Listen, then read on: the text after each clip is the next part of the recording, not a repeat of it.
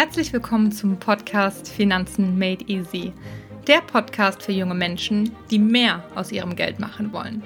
Mein Name ist Katharina, ich bin Wirtschaftswissenschaftlerin, Wertpapieranalystin und langjährige Investorin. Ich freue mich, dass du dabei bist und wünsche dir viel Spaß mit einer neuen Podcast-Folge.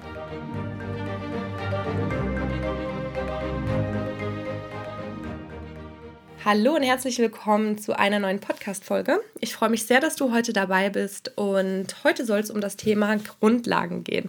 Ich möchte nochmal einige Begriffe ein bisschen detaillierter beschreiben, denn ich habe euch abstimmen lassen zu der Frage, welche Podcast-Folge möchtet ihr als nächstes. Zur Auswahl standen die Grundlagen oder die Frage, wie investiere ich, wie sieht meine Kapitalstruktur aus. Und da das Ergebnis leider auf 50-50 hinausgelaufen ist, musste ich dann entscheiden und dachte, ich mache dann doch mal die Grundlagen zuerst, damit auch die ganzen Anfänger, die dabei sind, dem Thema besser folgen können. Und steige hier ein bisschen tiefer in das Thema ein, denn es gab schon vor ein paar Wochen, gab es schon eine Folge, wo ich euch generell den Kapitalmarkt ein bisschen besser erklärt habe. Und heute soll es aber richtig um Definitionen gehen. Was ist ein Indexfonds? Was ist ein ETF? Was ist ein Investmentfonds? Passives, aktives Management, Dividenden etc. Und ja, passend zu dem Thema habe ich auch ein neues kostenloses Geschenk für euch erstellt, was ihr auf meiner Website oder auch über den Link in meiner Instagram-Bio finden könnt. Und zwar ist es ein Handbuch der Definition, was ihr euch ausdrucken könnt und euch immer bestimmte Definitionen und wichtige Definitionen vor allen Dingen immer durchlesen könnt, wenn ihr sie braucht. Und auf der letzten Seite habe ich auch noch ein paar Zeilen offen gelassen, sodass ihr das für euch individualisieren könnt. Denn der Podcast ist ja ein rein auditives Modell und wird oft beim Autofahren oder beim Putzen gehört. Und deswegen wollte ich euch die Arbeit abnehmen, euch hinzusetzen und da mitzuschreiben. Ich persönlich mache das immer nicht so gerne, deswegen dachte ich, mache ich das mal für euch. Und ja, freue mich auf jeden Fall, wenn ihr das herunterladet und mir Feedback dazu gebt. Aber jetzt soll es erstmal losgehen mit einer neuen Podcast-Folge. Viel Spaß! Ja, so wie das Alphabet mit dem Buchstaben A beginnt, möchte ich auch mit meiner Erklärung mit dem Wort Aktie beginnen. Ich hatte es ja in der einen Podcast-Folge schon ein bisschen näher erklärt. Trotzdem möchte ich hier gerade nochmal drüber gehen. Was ist eine Aktie? Am Kapitalmarkt lässt sich alles früher oder später wieder auf den Begriff Aktie zurückführen. Denn eine Aktie ist eine Urkunde über die Beteiligung an einem an der Börse notierten Unternehmen. Wenn du also eine Aktie gekauft hast, hältst du eine Beteiligung an dem entsprechenden Unternehmen in deinem Besitz. Früher war das noch so, dass du wirklich wunderschöne Scheine ja, haben konntest. Teilweise sieht man die auch noch in Büros an der Wand hängen von also alter Aktien. Heutzutage ist es eher so, dass du ein Depot abschließen kannst digital über den PC bei Direktbanken oder auch bei ja, Unternehmen wie Trade Republic. Ich habe meins bei der Comdirect. Ein Link zur Eröffnung findet ihr auch in den Show Notes. Das Depot braucht ihr, um eure Aktien erstmal zu kaufen. Und zwar hast du durch den Kauf einer Aktie eben die Beteiligung an einem Unternehmen und somit bist du an allen materiellen und immateriellen Vermögenswerten des Unternehmens beteiligt. Es ist also so, als wäre das Unternehmen ein ganz, ganz großer Kuchen mit all seinen materiellen und immateriellen Vermögenswerten, also die Maschinerie, der Fuhrpark, das Personal, aber auch die Lizenzen und Patente. Die sind alle in diesem Kuchen enthalten. Du gibst dem Unternehmen 5 Euro beispielsweise und kriegst dafür einen kleinen Teil aus dem Kuchen. Und so bist du an einem Unternehmen beteiligt. Grundsätzlich ist das eine schöne Sache, aber viele Menschen wollen nicht nur an einem Unternehmen beteiligt sein oder an wenigen, denn dann hast du ein sogenanntes Klumpenrisiko. Weil wenn es dem Unternehmen gut geht, geht es natürlich dann auch dir gut und deine Aktie steigt. Aber es kann auch sein, dass die Aktie fällt und ja, wenn du alles auf eine Karte setzt, ist das natürlich auch schlecht, weil dann dein gesamtes Vermögen eben entsprechend wie der Aktienkurs auch fällt. Um dieses Risiko zu minimieren, solltest du deine Anlage diversifizieren, bedeutet streuen. Das kannst du über den Kauf von verschiedenen Einzelaktien tun, wie beispielsweise du kaufst McDonald's, du kaufst Bayer, du kaufst, hoffentlich kaufst du nicht Bayer, mach das nicht. Du kaufst McDonald's, du kaufst, ach, es gibt ja alles Mögliche, verschiedene Banken, Automobilindustrie und versuchst dann so über die über den Kauf von verschiedenen Unternehmen in verschiedenen Ländern, also beispielsweise Europa, USA, Asien und verschiedene Branchen. So schaffst du deine sogenannte Diversifikation. Weil wenn hier jetzt nämlich ein Unternehmen schlechter läuft, ist das nicht so schlimm, weil wahrscheinlich die anderen Unternehmen, wenn du es klug gemacht hast, nicht auch alle schlecht laufen werden. Und so reduziert sich das Risiko. Das ist grundsätzlich so eine Sache, die man an der Börse gerne macht und gerne machen kann, weil nur eine Aktie kaufen, das macht man eigentlich nicht und ist auch nicht zu empfehlen. Ja, und das lässt uns auch schon überleiten zum nächsten Begriff, dem Investmentfonds. Investmentfonds ist also quasi ein Überbegriff für verschiedene Begriffe, die darauf folgen wie Mischfonds, Dachfonds, Immobilienfonds, Aktienfonds, die ich jetzt noch weiter beschreiben werde. Ein Investmentfonds, den könnt ihr euch vorstellen wie einen Topf, der eben diese verschiedenen Kuchen zu einer höheren Anzahl beinhaltet. Also, es ist ein Topf, wo eben nicht nur ein Unternehmen drin liegt, der Kuchen von einem Unternehmen, sondern verschiedene Unternehmen und eben Beteiligungen daran. Und weil viele Menschen nicht selbst diese sogenannte Diversifikation machen wollen, weil das natürlich schon mit Arbeit verbunden ist. Du musst gucken, welches Unternehmen lohnt sich zu kaufen, wie ist die Korrelation, weil du solltest natürlich auch ein bisschen Risikopuffer einbauen. Bedeutet, wenn die Wirtschaft hier ein bisschen sch schlecht läuft, dann steigt aber äh, die Performance in anderen Branchen. Also da musst du dich schon relativ gut auskennen. Und viele Menschen möchten das nicht und überlassen das sogenannten Profis. Und zwar kommen dann Vermögensverwalter, beispielsweise große Unternehmen, Banken und Fondsgesellschaften daher und sagen hier, wir setzen einen Investmentfonds auf und entscheiden, welche Aktien, welche Unternehmens- oder Staatsanleihen gekauft werden, welche Rohstoffe oder Edelmetalle.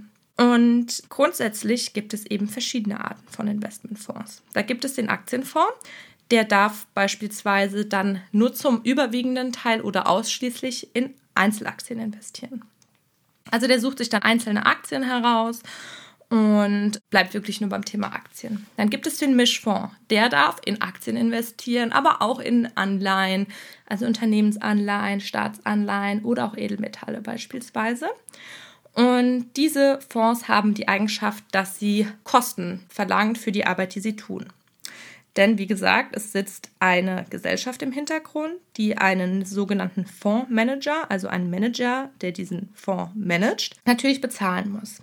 Dann sind natürlich Kauf- und Verkaufsgebühren, Haltegebühren und die Gebühr eben für den Fondsmanager, die eben anfallen und beglichen werden müssen. Und es ist dann so, von dem Fonds kaufst du beispielsweise auch ein Scheinchen. Du sagst, du kaufst einen Anteil davon, der Anteil kostet 100 Euro und somit bist du auch wiederum in diesen Topf investiert, der wiederum das Geld der gesamten Anleger, weil sicherlich gibt es nicht nur du dein Geld dahin, sondern tausende andere Leute. Von dem Geld kann dann der Fondsmanager losgehen und eben verschiedene Investments tätigen. Ja, und wie gesagt, der lässt sich das natürlich bezahlen und so musst du prozentual, meist sind das am Anfang teilweise auch Ausgabeausschläge von bis zu 5% musst du zahlen, dass du überhaupt da die Anteile kaufen darfst und dann hast du noch laufende Gebühren, die jährlich anfallen auf das Volumen, was du eben hältst. Ja, das ist so ein negativer Punkt, der auf jeden Fall bei den Fonds anfällt, wenn wir hier vom aktiven Management sprechen. Aber es gibt natürlich nichts, umsonst auf dieser Welt. Nicht mal der Tod ist umsonst. Ja, das Sprichwort kennt ihr sicherlich und ist natürlich auch gerechtfertigt. Man muss natürlich nur schauen, macht das Sinn? Performen die auch gut? Also macht er eine gute Arbeit? Es sollte sich natürlich rentieren, denn wenn der Fonds schlecht läuft, da musst du auch die Kosten in der Regel trotzdem tragen. Und wenn der Fonds also beispielsweise minus 2% macht und du musst dann noch eine 1% Gebühr zahlen, bist du nicht mehr bei nur minus 2%, sondern gleich bei minus 3%. Also das ist eine Sache, die man beachten sollte und deswegen immer gut überlegen sollte, welchen Fonds möchtest du kaufen. Dann gibt es noch eine einen Überpunkt, das ist der sogenannte Dachfonds. Das könnt ihr euch auch so gestaffelt vorstellen. Also ihr habt unten die ganzen Einzelaktien, die ganzen Kapitalanlageformen, die so für sich da stehen. Also die Aktie von McDonald's, dann eine Staatsanleihe von Deutschland, eine Staatsanleihe von Italien, Unternehmensanleihen. Und das sind alles diese Einzelprodukte. Darüber könnt ihr euch dann die verschiedenen Investmentfonds raussuchen, die eben auch für sich stehen, aber sich diese einzelnen Sachen zusammenpicken. Und dann gibt es ganz oben drüber den sogenannten Dachfonds, der nicht in die unterste Ebene investiert, sondern der investiert quasi in Ebene 2 und sucht sich die verschiedenen Investmentfonds raus. Also der sagt, okay, ich nehme hier den aktiven Fonds, der sich nur auf Deutschland konzentriert, dann nehme ich den aktiven Fonds, der sich auf Amerika fokussiert und noch den, der sich auf Japan fokussiert. Oder es gibt auch verschiedene Fonds, die sich auf Trendbereiche fokussieren, zum Beispiel Robotics, Automation oder Pharma. Also da gibt es alles Mögliche. Das ist auch eine Art der Anlage, aber grundsätzlich ist hier ein negativer Punkt, dass der relativ teuer ist. Ich habe euch ja schon gesagt, dass der Investmentfonds Kosten veranschlagt und dieser Dachfonds natürlich auch. Also musst du die Kosten tragen, die werden an dich weitergegeben von den einzelnen Investmentfonds, als auch von dem Dachfonds, der wiederum eben die Selektion der einzelnen Investmentfonds vornimmt. Ja, das soweit zum aktiven Management. Jetzt kommen wir zum passiven Management. Es gibt nämlich auch noch eine andere Art der Anlage. Ihr müsst nicht nur die in der Regel teurere Anlage über die aktiven Fonds wählen oder mittragen, wo ein Fondsmanager dahinter sitzt, der das mehr oder weniger gut macht. Denn ich muss mal hier kurz schauen, ich hatte das rausgesucht. Es gibt verschiedene Quellen, die eben sagen, dass 86 Prozent aller Fondsmanager und damit aller aktiven Fonds verfehlen ihren Vergleichsindex, ihre Benchmark. Es ist nämlich so, dass in der Regel bestimmte Fonds miteinander verglichen werden und in der Regel ist das mit bestimmten Indizes. Es gibt nämlich Indizes am, an der Börse, Singularen Index und das möchte ich euch als nächstes erklären. Ja, was ist ein Index? In einem Index befinden sich bestimmte zusammengefasste Aktien. So gibt es beispielsweise den bekannten und den wichtigsten deutschen Aktienindex DAX. Dieser beinhaltet die 30 größten börsennotierten Unternehmen Deutschlands. Es ist also so, dass in diesem Index immer die 30 größten deutschen Unternehmen sind. Und wenn ein Unternehmen das andere überholt, fliegt eben eins raus und das nächste kommt rein. So ist es auch erst geschehen mit der Commerzbank. Die ist rausgeflogen in, und in den sogenannten MDAX gefallen.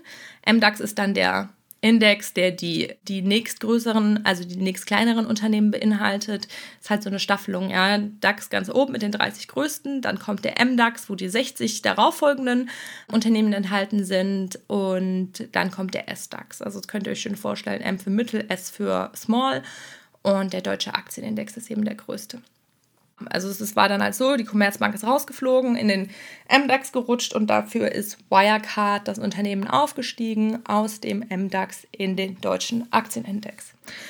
Und da dieser Index natürlich immer festgeschrieben ist, benötigt es hier keinen, kein aktives Management. Deswegen nennt man dieses, diesen Bereich auch passives Management. Und zwar kam man dann auf die Idee, dass man nicht selbst hier groß rumselektiert, sondern dass man einfach anhand der Bestimmungen der Indizes die Aktien nachkauft. So gibt es Unternehmen wie beispielsweise BlackRock, die haben die sogenannten iShares und gehen hin und sagen, okay, wir gucken mal, wie ist denn die prozentuale Gewichtung beim DAX und bilden das alles nach. Sie schauen, okay, wie, wer ist wie viel vertreten und kaufen einfach die einzelnen Positionen nach und bieten dir wiederum an, einen Schein aus diesem Topf zu kaufen. Die machen das Management dahinter, was relativ einfach ist. Wie gesagt, es ist schon festgeschrieben, wie die Käufe und Verkäufe zu tätigen sind. Und demnach können sie diese einfache Arbeit in Anführungszeichen auch an ihre Kunden weitergeben und den Anteil an diesen passiven Fonds, wie es Indexfonds oder auch ETFs, was alles dasselbe ist, also Indexfonds sind ETFs und gehören zum passiven Management. Diesen Vorteil können Sie an Ihre Kunden weitergeben und so relativ günstige Kosten veranschlagen. Das ist auch ein Grund, weshalb die ETFs sich in den letzten Jahren so einer großen Beliebtheit erfreut haben, weil sie erstens günstig sind und zweitens, weil es natürlich unterschiedliche Quellen geben unterschiedliche Werte hinaus. Aber hier, das liest man schon öfter, also über 80 Prozent, fast 90 Prozent aller Fondsmanager und damit aktiven Fonds schaffen es nicht, ihren Vergleichsfonds ihren Vergleichsindex zu schlagen. Deswegen kannst du dir also quasi, ist der Gedanke von vielen Leuten dahinter, die ganzen teuren Gebühren sparen und direkt einen sogenannten passiven Fonds kaufen und bist dann einfach in den Index investiert, so wie er eben existiert. Und es gibt natürlich nicht nur Indizes in Deutschland wie den DAX, MDAX, SDAX. Es gibt in Deutschland noch den TechDAX, wo die Technologiebranche enthalten ist. Es gibt auch den SP 500 in den USA beispielsweise. Da sind die 500 größten Unternehmen enthalten. Dann gibt es verschiedene Indizes für Europa wie Eurostox. Dann gibt es natürlich Indizes wie MSCI World. Ähm, der die Weltwirtschaft quasi abbildet. Dann gibt es Emerging Markets Indizes, die eben die Schwellenländer abbilden. Also es gibt alles, alles Mögliche. Da muss man natürlich immer ein bisschen differenzieren, okay, macht dieser Index jetzt Sinn? Weil man kann natürlich für jeden Schrott auch einen Index aufstellen. Aber im Sinne der sogenannten Diversifikation, also Streuung, das hatten wir schon, macht es definitiv Sinn. Denn der MSCI World beispielsweise, der eben ja versucht, die Welt abzubilden, also die entwickelte Welt, da sind keine Schwellenländer integriert, der investiert in 1600 Unternehmen. Und das kannst du ja quasi vergessen, das als Einzelperson zu tun. Da bist du ja verrückt. Da zahlst du ja Tradinggebühren, also das sind Kaufs- und Verkaufsgebühren, bis zum Umfallen, wenn du jede einzelne Aktie selbst kaufst, gucken musst, ob die überhaupt noch ihre Daseinsberechtigung hier hat. Das ist einfach nicht möglich. Und dank des tollen Kapitalmarkts und der Fondsgesellschaften oder Kapitalanlagegesellschaften ist es eben möglich, dass du ganz einfach ein ETF kaufst, ein iShares beispielsweise und somit hast du ein Scheinchen aus dem Topf, wo die 1600 Unternehmen drinstecken. Ja, so viel zum Thema aktives Management, passives Management über Indexfonds und ETFs. Was nochmal hier an dem Punkt, Indexfonds, ETFs sind dasselbe. Kommen wir zum Begriff Dividenden. Das ist ein Thema, das da habe ich relativ lange gebraucht, um das zu verstehen. Ich denke, du bist da sicherlich auch schon das ein oder andere Mal drüber gestolpert, weil das in aller Ohren und Munde momentan ist. Es ist nämlich so, dass man sich über Dividenden auch ein passives Einkommen aufbauen kann. Doch was sind Dividenden? Die Dividende ist der auf eine Aktie jährlich entfallende Anteil am Gewinn des Unternehmens, der an die Aktionäre ausgeschüttet wird. Die Dividenden können über die Jahre variieren und oder komplett entfallen. In der Regel werden die Dividenden einmal im Jahr ausgezahlt oder auch quartalsweise. Und zwar kannst du dir das so vorstellen, dass das Unternehmen sagt, okay, wir haben hier einen Gewinn von 100 Millionen Euro, die wir an unsere Aktionäre, Schrägstrich Anteilseigner ausschütten. Also du hast zum Beispiel eine Aktie von McDonald's und die sagen dann, okay, jeder, der eine Aktie hält, das wird dann eben durch die Anzahl der Aktien geteilt, die Summe, die eben zur Verteilung steht, und dann kriegst du pro Aktie, sagen wir mal, 50 Cent ausgezahlt. Und je mehr Aktien du eben hältst, umso mehr Dividende erhältst du dann. Und das kann wirklich schon in die, relativ leicht, kann das, wenn du dich eben auf Dividendenaktien konzentrierst, kann das schnell in die Bereiche der Hunderte oder auch Tausende gehen. Und das ist natürlich auch absolut wünschenswert, weil hier siehst du, kommt das passive Einkommen zum Tragen. Es ist eben so, du musst nichts machen, du musst die Aktie nur halten, hoffen, dass die Wirtschaft gut läuft, dass das Unternehmen dabei bleibt, Gewinne zu erwirtschaften und diese dann auch weiter an die Aktionäre auszuzahlen. Aber grundsätzlich hat ein Unternehmen, das Dividenden auszahlt, auch immer ein Interesse daran, Dividenden weiter auszuzahlen und auch in derselben Höhe zumindest, wie es in den letzten Jahren war, weil wenn das Unternehmen mal die Meldung herausgibt, dass es das nicht mehr tut, ist gleich der Aufschrei groß, weil das natürlich dann dafür stehen kann, dass es dem Unternehmen wirtschaftlich nicht mehr so gut geht. Aber klar, wenn es in der Wirtschaft nicht gut läuft und das Unternehmen nicht gut läuft, dann ist es natürlich einer der ersten Punkte, wo eingespart wird, dass keine Dividenden mehr ausgeschüttet werden. Aber es gibt wirklich große Unternehmen, die sogenannten Large Caps und Blue Chips, die wirklich schon seit sehr, sehr vielen Jahren extrem etabliert am Markt sind, also wo es fast unmöglich ist, die kaputt zu kriegen, sag ich mal. Die haben so starke Positionen oder haben Güter, die, auf die die Menschen einfach nicht verzichten können. Zum Beispiel Konsumgüter, Nahrungsmittel. Da ist es einfach so, dass es in der Regel immer eine Nachfrage bleiben wird und dass man davon ausgehen kann, dass das Unternehmen auch weiterhin stabil bleibt und stabil die Dividenden auszahlen wird. Und ja, demnach gibt es dann auch also viele Menschen, die sich entschieden haben, die sogenannte Dividendenstrategie zu verfolgen. Die suchen sich dann also die Einzelunternehmen, also die Einzelaktien heraus, die viele Dividenden zahlen, die stark eben in der Dividendenzahlung sind und das schon über viele Jahre auch tun. Oder sie suchen sich einen ETF, also einen Indexfonds heraus, der eben auch vermehrt oder ausschließlich in die Richtung der Dividendenzahler geht. Ja, das hierzu.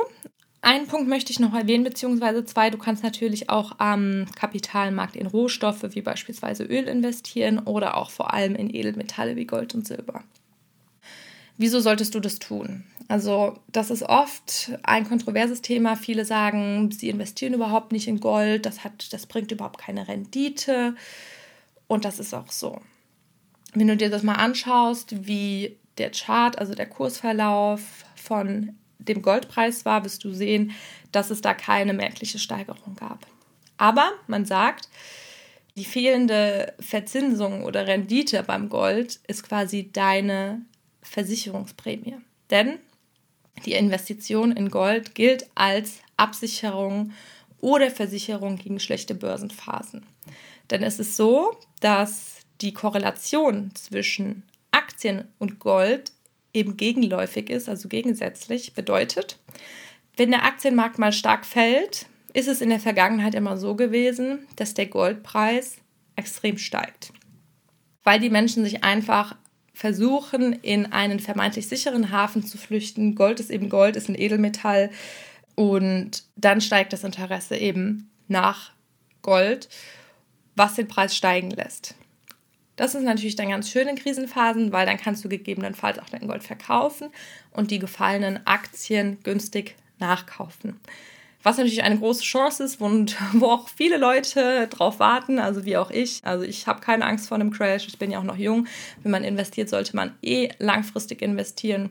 Und dann kann man es eigentlich nur richtig machen und sein Geld nur wirklich attraktiv vermehren. Und wenn es kracht, ist es kein Problem ich habe ein bisschen Gold, hoffe, dass es eben steigt und ich das dann nutzen kann, um die ganzen schönen Aktien zu einem günstigen Preis wieder einzukaufen. Das ist so der Grundgedanke hinter dem Gold, aber hier muss ich auch noch mitgeben, da gibt es auch noch verschiedene Möglichkeiten der Anlage eben in Gold. Es gibt, da müsst ihr auch aufpassen, du kannst Aktien von Unternehmen kaufen, die eben Goldminen sind oder die in Goldminen investieren. Dann kannst du Zertifikate auf Gold kaufen, was auch ein bisschen schwierig ist. Also das ist ein bisschen tricky. Oder du kaufst wirklich physisches Gold, was du in deinem Depot hältst, was auch wirklich eins zu eins bei der Bank gebackupt ist, also was wirklich im Schließfach dann auch liegt. Oder du kaufst dir einfach Geld wirklich so und legst es in ein Schließfach in der Bank. Das ist natürlich ein bisschen immobiler, du kannst es dann nicht so leicht verkaufen, musst es erstmal rausholen. Aber das kann man dann auch machen oder machen viele Leute gerne für ja, den Fall aller Fälle, falls mal Worst-Case-Szenarien auftreten, dass sie dann nochmal wirklich ein paar Goldbarren, wenn sie es denn leisten können, wirklich auf der Bank liegen haben. Ja, also Gold war schon immer attraktiv und ist auf jeden Fall ein Gedanke wert, wenn ihr euch überlegt, wie ihr euer Portfolio absichern und streuen könnt. Denn das möchte ich euch auch noch auf den Weg geben. Wenn ihr anfangt zu investieren, überlegt euch gut, was ihr macht. Investiert wirklich auch die Zeit, das Ganze einmal zu verstehen und vor allen Dingen auch Risikominimierung oder Reduzierung, nicht Minimierung, Reduzierung zu betreiben, dass ihr halt wirklich eine Streuung in euer Portfolio kriegt, dass ihr nicht nur eine Aktie kauft, sondern dass ihr das entweder über den Kauf von verschiedenen Aktien macht, dass ihr verschiedene Anlageklassen in euer Portfolio aufnehmt, dass ihr überlegt, ob ihr Gold wollt, dass ihr überlegt, was eure Ziele sind.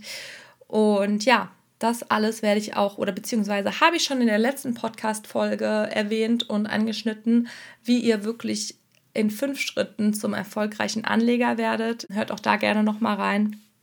Und ansonsten freue ich mich, dass ihr zugehört habt. Ich hoffe, ihr habt die Basics ein bisschen besser verstehen können. Und ja, wenn ihr Fragen habt, schreibt mir gerne. Ihr findet alle Kontaktdaten in den Show Notes und ich freue mich sehr über ein Abo, darüber, wenn ihr die Podcast-Folge mit möglichst vielen Menschen teilt oder mir eine Bewertung auf Apple Podcasts hinterlasst.